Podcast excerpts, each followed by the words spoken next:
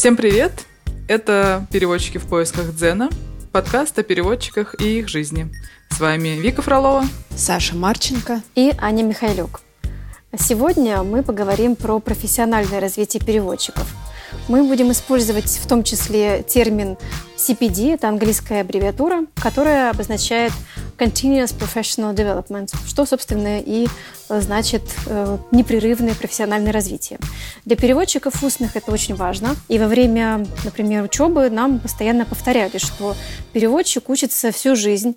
Это действительно так, потому что нам нужно постоянно расширять наш кругозор, наши фоновые знания и поддерживать наши навыки в отличном состоянии. То есть в этом мы даже похожи чем-то на спортсменов. Останавливаться нам нельзя.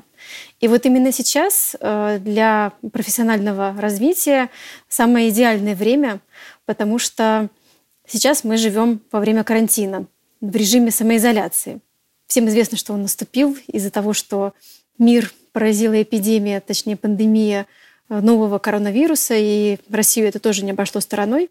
И вот сейчас, когда у нас появилось много свободного времени, в скобках на самом деле нет, э, в общем-то, как раз самое время закрыть те пробелы, которые у нас были. Нужно сказать, что еще в середине марта мы делали отдельную запись про ковид, про эпидемию коронавируса, но она практически мгновенно стала неактуальной, Э, поскольку ситуация стала развиваться очень стремительно. И тогда мы даже себе не представляли, какой у нее будет масштаб. Задумала всякие встречи с друзьями, с семьей, с кем давно не виделась. Пока в Москве, например, отменили мероприятие, число участников которых больше пяти тысяч человек, но у нас обычно, да, бывает в практике все-таки большое количество мероприятий, где участников меньше пяти тысяч человек, и иностранцы могут там по скайпу, например, выступать, и мы вполне можем их переводить. Я сейчас говорю даже не про опасность, потому что для меня поездка в Сапсане это так же, как и поездка в метро.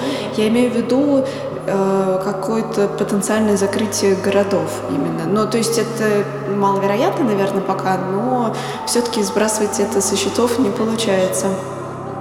Ну хорошо, давайте начнем. Скажите вообще, э, Вика, Саша, как у вас дела обстоят э, в связи с карантином, как вы его переживаете? У меня, честно говоря, не так много времени получается на саморазвитие и вообще не так много свободного времени, которое, как мы видим в интернете, там по телевидению, люди проводят совершенно по-разному. Кто-то делает косплей, там кто-то еще чем-то занимается. Вот я как-то не, не могу себе позволить такую роскошь.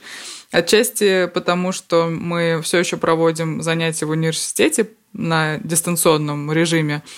И, честно говоря, это занимает у меня лично, наверное, даже больше времени, чем обычные пары. Ну и плюс какие-то письменные переводы сейчас все-таки есть, и это достаточно удобно, конечно, в данной ситуации, когда все-таки с устным, наверное, тяжелее. Вот э, удаленно устно я не перевожу, по крайней мере. Не знаю, как у вас с этим обстоит. Расскажите, Ань, как у меня пока тоже э, не случилось удаленных заказов именно по устному переводу. И вообще я поняла, что эту тему мне нужно тоже как-то получше изучить и понять, как э, тут вообще все работает. Может, кому-то из клиентов написать.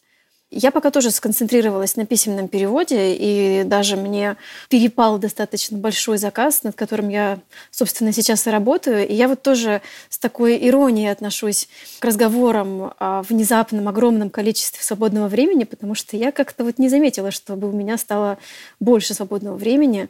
У меня тоже маленький ребенок, моему сыну скоро год. И, естественно, все то свободное якобы время, которое появилось, я, в общем-то, трачу на общение с ребенком и вот сейчас на письменный перевод. Что касается меня, с начала карантина я пару раз переводила устно в удаленном режиме и пару раз делала небольшие письменные заказы. Но всего этого, конечно, недостаточно для того, чтобы работа, как в обычной жизни, занимала практически все мое время. И С одной стороны, вся эта ситуация, конечно, меня достаточно сильно тревожит, но с другой стороны, я стараюсь ее воспринимать как э, такой уникальный момент, когда наконец-то можно заняться всеми теми вещами, до которых годами не доходили руки. Поэтому я составила список э, вообще всех дел, которыми я бы хотела заняться во время карантина, и распределила эти дела на категории. И распределила их также mm-hmm. по семи дням недели, так чтобы каждый день я занималась двумя-тремя такими категориями. Это звучит вообще, конечно, э, супер организованно, и мы будем брать с тебя пример. Ты знаешь, я поняла, что без такого структурирования я просто не понимаю, чем я занимаюсь, не могу никак отслеживать прогресс, и все это еще больше увеличивает хаос и тревогу, которых сейчас и так предостаточно.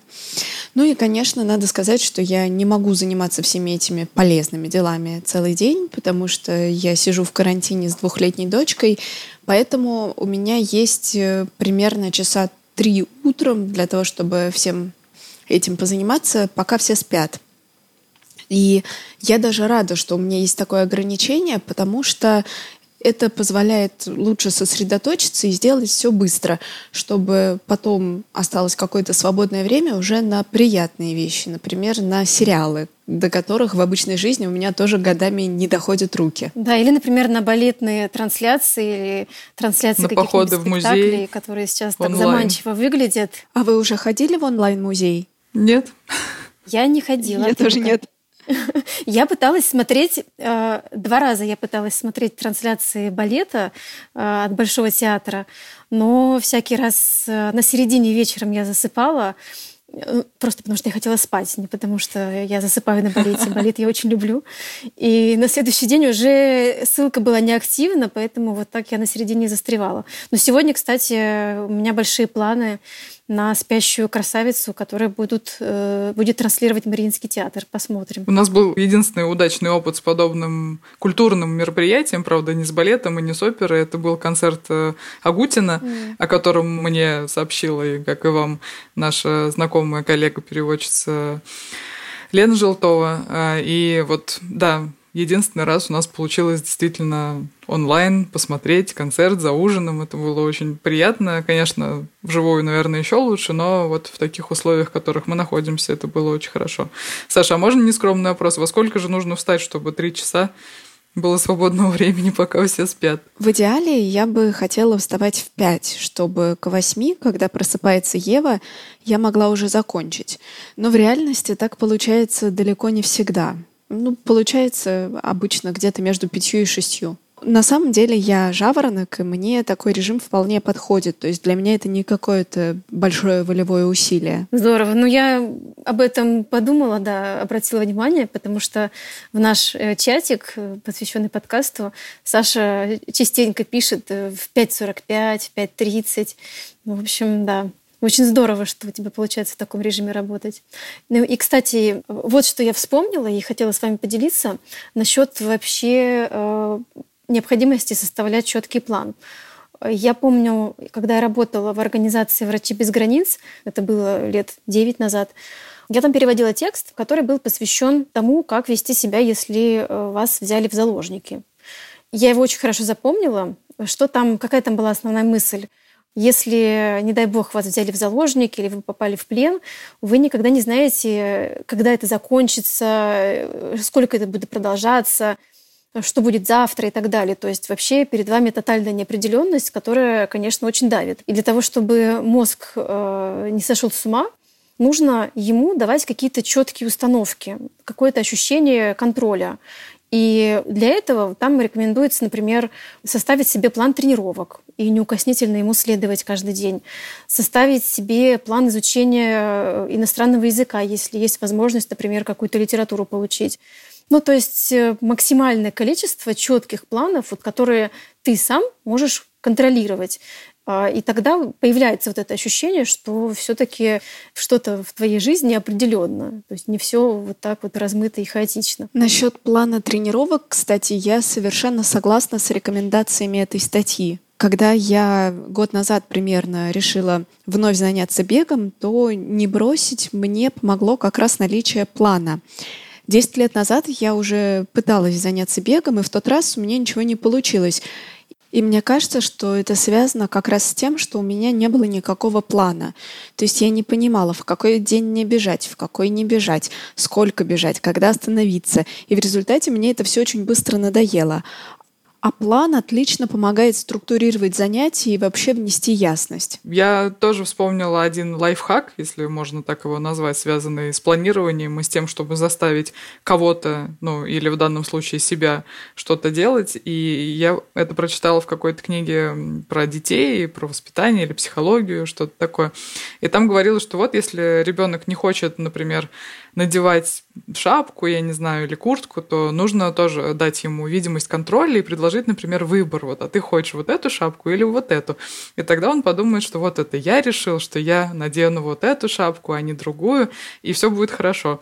Потом я с этим столкнулась, когда мне удаляли зуб, нужно было удалить четыре, и у меня спрашивают, а вы какой хотите? Вот слева, справа, снизу, сверху? Я говорю, отлично, у меня такое ощущение контроля ситуации, что просто не описать словами. Вот.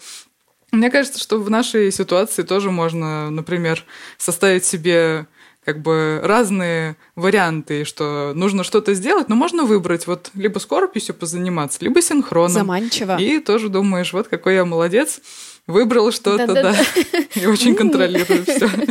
Хочешь булки ешь, хочешь пряники. Тоже вариант. Да, да, да. Возвращаясь к занятиям и профессиональному развитию, в своем плане из профессиональных областей, которые я хотела бы проработать, я выделила, собственно, перевод и фонетику. Фонетику я выбрала в том числе потому, что в конце марта я прошла курс по британскому варианту произношения английского языка, который организовала наша коллега из Санкт-Петербурга, синхронистка Ольга Глотова. Кстати, могу от всей души рекомендовать коллегам этот курс, он очень хороший. И за карантин моя цель — отточить британский вариант произношения так, чтобы во время сложного синхрона фонетика у меня не слетала. Что касается тренировок по переводу, пока я тренируюсь в рамках чата, который создала наша коллега Оля Дахина. Вы его, конечно, знаете, потому что вы тоже там состоите, но для тех, кто не знает, я поясню. Каждую неделю участники чата делятся на пары, и ты должен своему напарнику прислать запись пяти минут своего синхрона. Напарник тоже тебе присылает свой синхрон, и ты делаешь его разбор, а он разбирает твой синхрон. И несмотря на то, что пять минут синхрона в неделю — это ничтожно мало, на первый взгляд, это, тем не менее, очень полезное упражнение, потому что, во-первых, можно почерпнуть что-то полезное для себя из того, как работает напарник, а во-вторых, это возможность очень подробно разобрать текст, подумать о нюансах, на которые обычно не хватает времени. Так что отличный формат. И еще один формат работы, который я сейчас пробую с коллегой, это такой взаимный коучинг, который мы сейчас пробуем с Олесей Арсентьевой. Дело в том, что мы периодически работаем в паре, и поэтому знаем сильные стороны друг друга. И мы договорились тоже отправлять друг другу записи своего синхронного перевода. При этом я отправляю Олесе свой перевод, и она его проверяет с точки зрения как раз того аспекта, который у нее сильнее, и наоборот. Здорово, да, нужно взять на вооружение ну, такую правда. модель. Да, но я могу добавить, для вас это, конечно, не новость, что мы с вами втроем решили в ближайшем будущем начать подготовку к тесту, экзамену в Еврокомиссию. Тест для устных переводчиков уже второй этап будет осенью.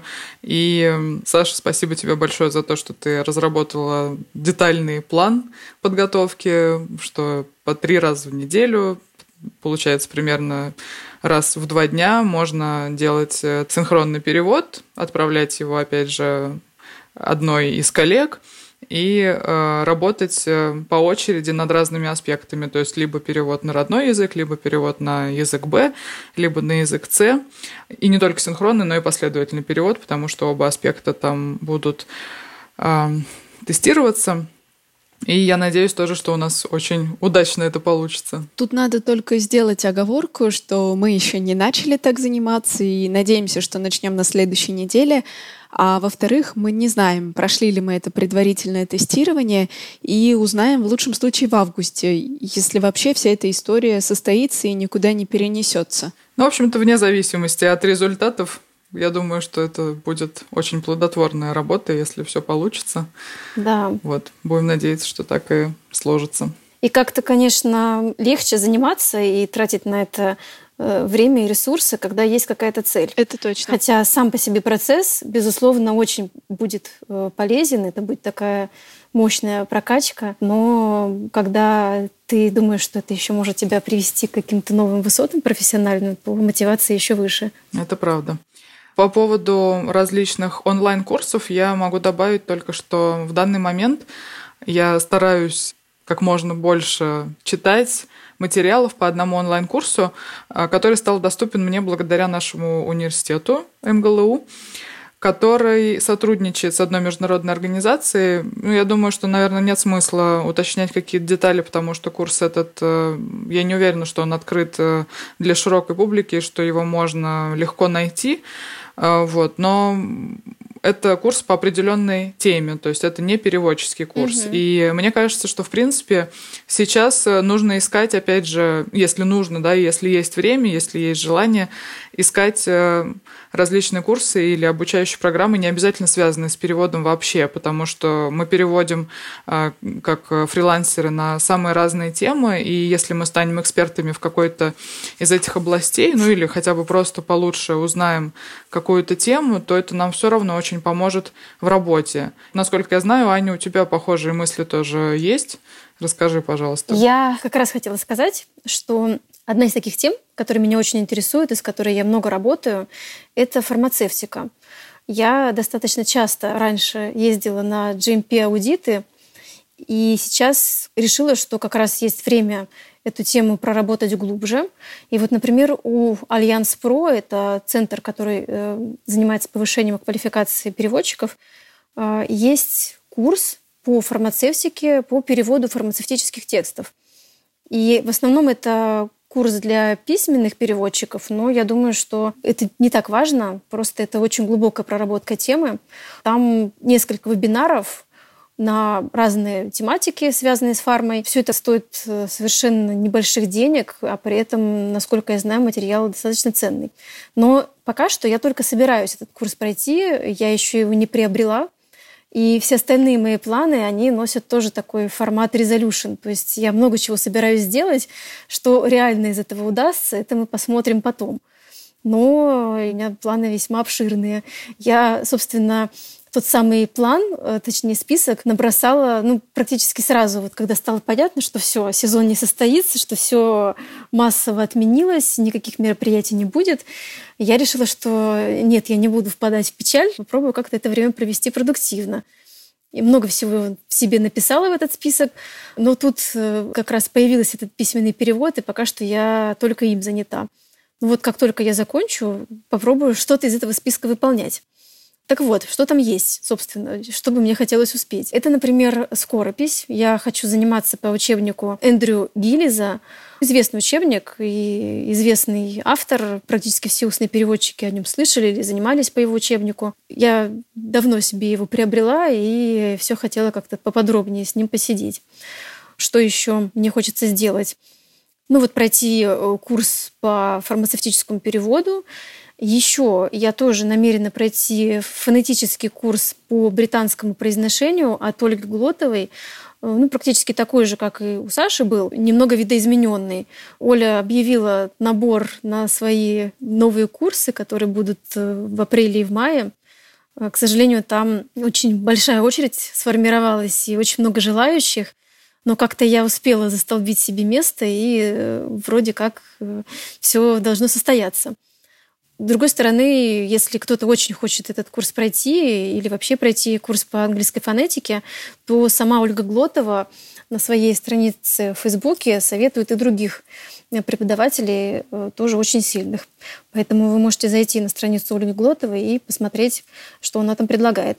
И еще мне очень интересны семинары Джулии Погер. Я в свое время прошла ее семинар, который называется Know Your Worth, э, то есть «Знай свою ценность». Э, он был посвящен Э, техники проведения переговоров, переводческому маркетингу, брендингу и так далее. И был очень полезен, потому что он заточен именно на устный перевод. И мне кажется, в принципе, вот в нашем обозримом пространстве никаких подобных курсов нет. Э, так вот, и сейчас э, Джулия провела таких семинаров уже много, во многих странах сформировалось целое сообщество, и появляются разные идеи, как, опять же, вот это время карантинное использовать плодотворно. И у Джули есть тоже план нескольких семинаров. Я надеюсь, что получится в них принять участие, потому что места тоже заканчиваются очень быстро. И опять же, это все вот мои такие планы. Я пока что ни к чему не приступила. Э, посмотрим вообще, что из этого удастся сделать, и вообще хватит ли карантина на все это множество. С одной стороны, конечно, хочется, чтобы действительно хватило времени на реализацию всех планов, а с другой, чтобы все-таки поскорее он закончился и все вернулось уже в нормальное русло, да. и мы могли, угу. как да, раньше, много работать, да, и Просто гулять. Погода хорошая по будет. Да, ну и вообще, чтобы все выздоровели, все было хорошо. Я тут вспомнила, что я еще поучаствовала в вебинаре нашего коллеги Лёши Сивохина про RSI, то есть удаленный синхронный перевод. И в этом вебинаре Лёша очень дельно рассказал про то, как можно это организовать, если у заказчика появился такой запрос. Аня, ты вначале сказала, что у тебя пока нет опыта работы в таком формате. Я могу тебе порекомендовать обращаться к Лёше, потому что он, кажется, знает про это все.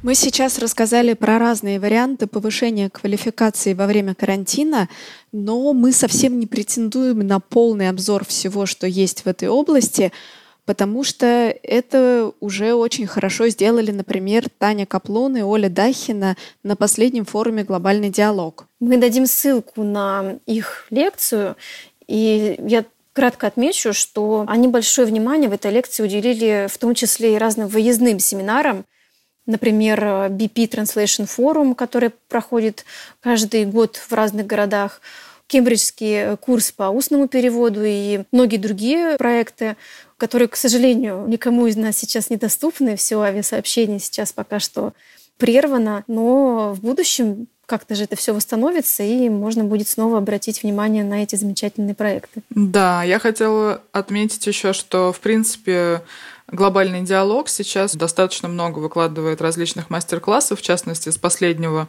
форума «Глобальный диалог». А, в общем доступе можно посмотреть бесплатно эти мастер-классы, и я думаю, что многие из них действительно будут очень интересными и полезными.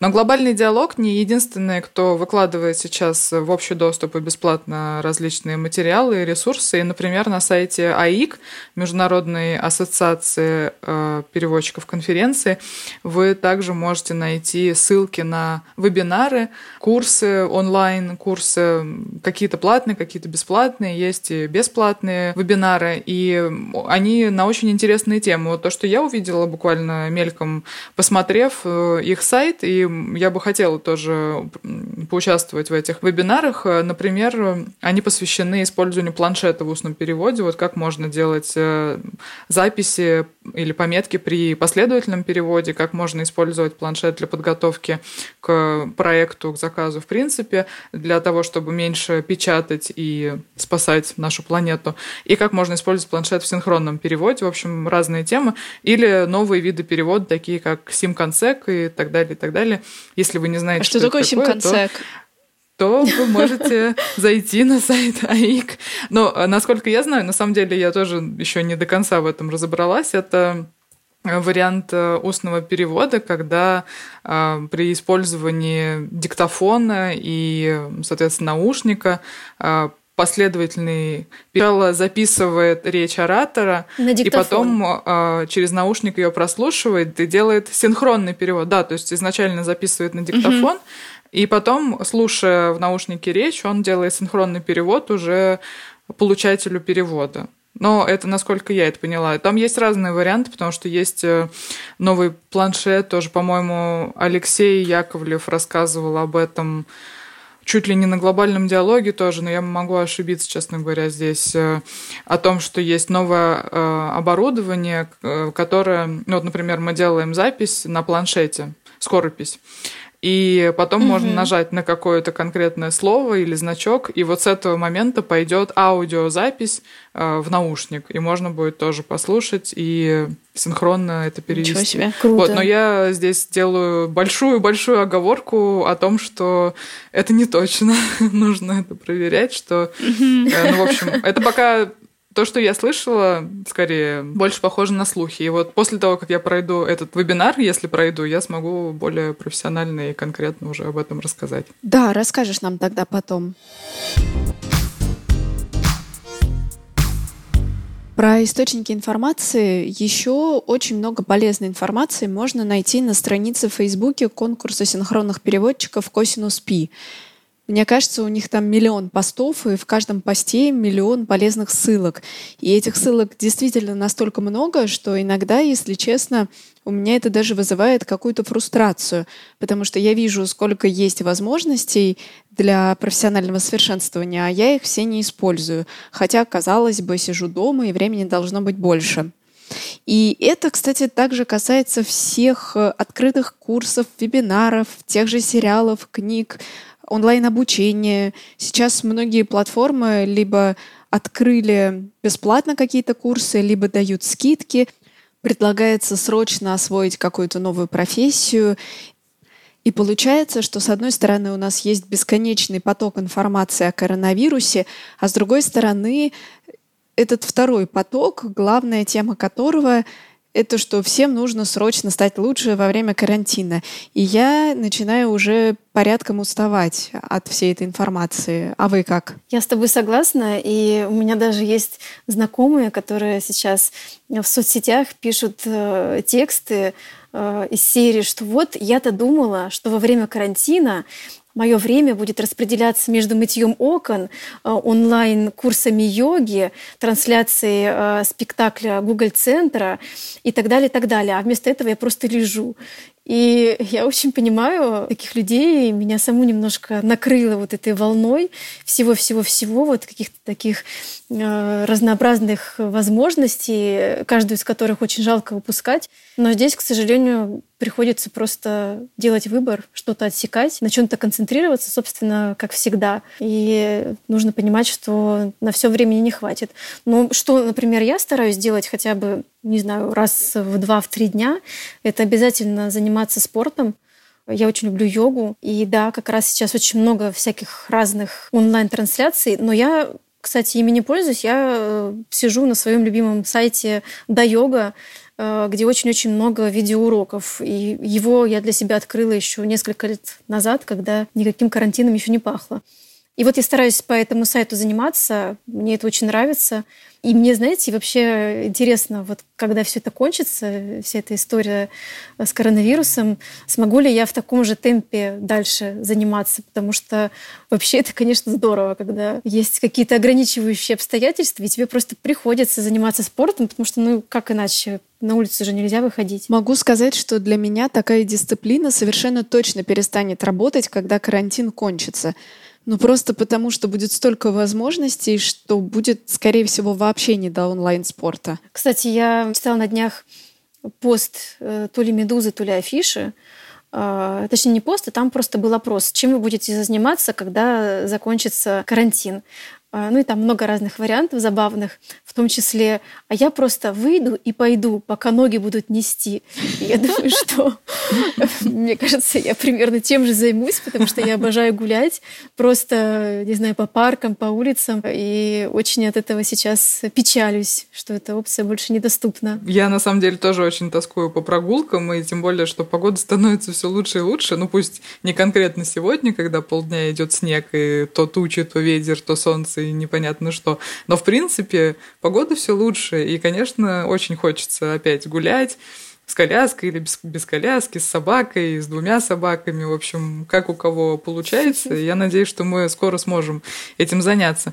А по поводу э, вообще э, свободного времени, я хотела сказать, что в принципе, вот карантин это такая немного усиленная версия любых каникул или там новогодних праздников, угу. декрета у некоторых, да, когда мы думаем, о, будет 13 дней выходных, да, Точно. или будет э, там весь январь и пол декабря, или будет весь август, я сделаю, значит, вот столько, что просто горы сверну.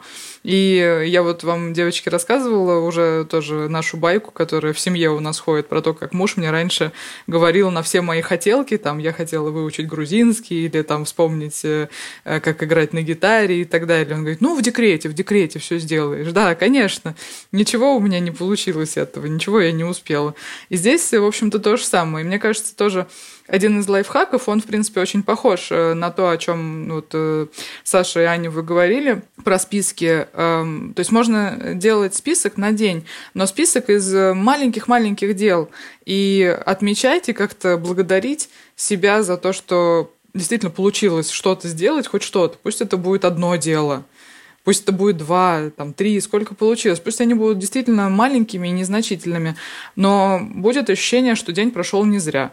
И это уже, мне кажется, будет неплохо. Да, у меня в голове, кстати, тоже возникала такая параллель с несезоном. Единственное различие такое существенное, которое я вижу, это в том, что ты обычно точно знаешь, когда закончится не сезон. Ну, если не точно, то примерно. Приблизительно. Ну, да. И поэтому в период не сезона есть ощущение, что вот, наконец-то появилось время, и сейчас в это ограниченное время я постараюсь успеть сделать то-то и то-то. А здесь мы, конечно, надеемся, что это время ограниченное, что оно скоро закончится, но мы не имеем четкого представления о том, когда. И это дополнительная сложность, э, когда пытаешься себя организовать. Хотя, с другой стороны, можно еще, чтобы себя дисциплинировать, помнить о том, что все равно в любой момент э, может прилететь какой-нибудь письменный перевод, который ты захочешь взять, и этот письменный перевод э, займет, как в Ванином случае, сейчас все время. И придется планы, которые ты и так долго откладывала, отложить снова. И это, наверное, может мотивировать э, заниматься тем, чем давно хотелось или нужно заняться в тот период, пока этого письменного перевода нет. Да, я да. согласна. Здесь мне опять вспоминается пост э, из Фейсбука одного нашего петербургского коллеги Сергея Полотовского, э, который написал, ну, у него был большой текст, а в конце, ну, просто не сезон, просто у всех. Я думаю, да, действительно это так, и хотя бы то, что мы уже какие-то планы настроили и сформировали себе, скажем так, позитивную повестку, это уже очень хорошо, поскольку это позволяет как-то мобилизоваться и думать о чем-то конструктивном, а не просто листать новости и смотреть, сколько там еще человек заразилось за день. Да, я, кстати, вообще перестала листать новости. Ну, единственное, что я делаю, это один раз в день смотрю, сколько человек заразилось. Да, я тоже. И все. И все. Потому что это невозможно. Если начать это читать, можно действительно весь день просто читать статьи про коронавирус. Да, и это очень засоряет эфир, скажем так. Да. Так что мы много всего задумали, у нас большие планы. Я думаю, что есть смысл нам когда-нибудь сделать отдельную запись про то, э, что вообще нам из этих планов удалось. Я надеюсь, что у нас будет контент для этой записи, и будет действительно Очень о чем надеемся. рассказать. Но я не, не надеюсь, я в этом уверена. Да, посмотрим. Можно сказать, что мы дали только что социальное обещание. Да, так и есть. Да. Еще один мотивирующий фактор. С вами был подкаст «Переводчики в поисках Дзена». Все ресурсы, о которых мы сегодня говорили, мы укажем в описании к этому выпуску. Дадим ссылки. Слушайте нас на Apple подкастах, Google подкастах, Яндекс Музыки, Castbox, Overcast и на других платформах. А за помощь в создании подкаста мы благодарим нашего звукорежиссера Дмитрия Михайлюка, а также создателя нашего логотипа Клавдию Федорову. Слушайте нас на любой удобной платформе и давайте искать переводческий дзен вместе. Пока-пока. Всем пока. Пока, будьте здоровы. А еще отдельная благодарность моей дочке Еве, которая вошла в положение и целый час играла сама в соседней комнате, пока мы записывали этот подкаст.